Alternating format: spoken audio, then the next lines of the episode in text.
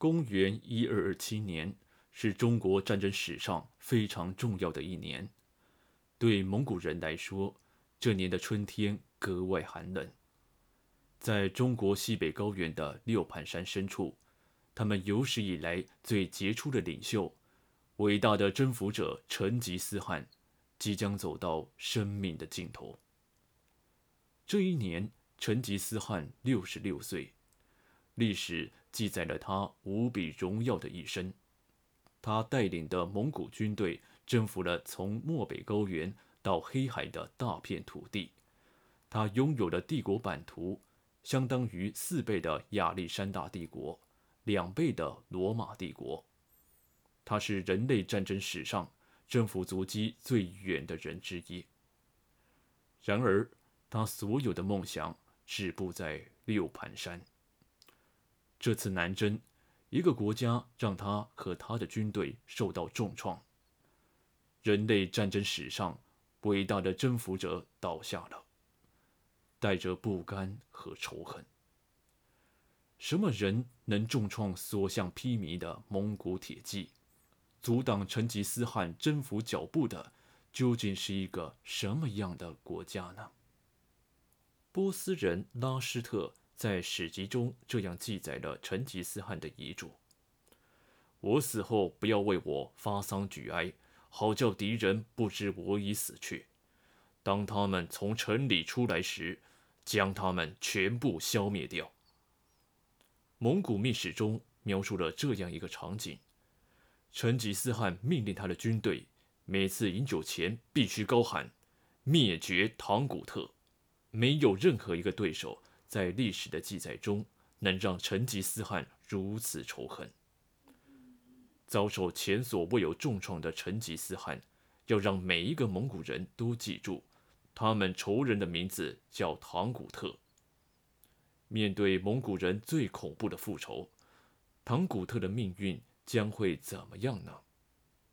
波斯人在史籍中这样记载：国王和臣民全部遭到屠杀。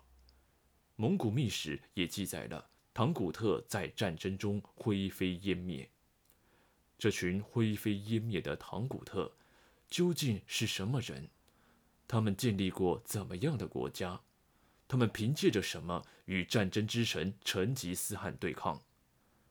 他们真的灰飞烟灭了吗？成吉思汗去世五十年后，意大利旅行家马可·波罗来到唐古特的故地。此时统治这里的是蒙古人建立的元帝国。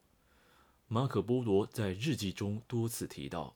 沿途经过的几个城市都隶属于唐古特州，但关于唐古特和它的历史，他了解的非常有限。与马可·波罗几乎同一时间，一名叫郭守敬的官员也来到了唐古特的故地。他所看到的是战乱过后田地荒芜的景象。至此之后，唐古特和他建立的国家就逐渐消失在。浩瀚的历史中，事实上，沿着丝绸之路一直到今天的宁夏和陕西北部，都属于唐古特的故地。这片辽阔的区域，相当于宁夏回族自治区的七倍大，约占今天中国疆域的十分之一。拥有这样辽阔版图的国家，与成吉思汗相抗衡的国家。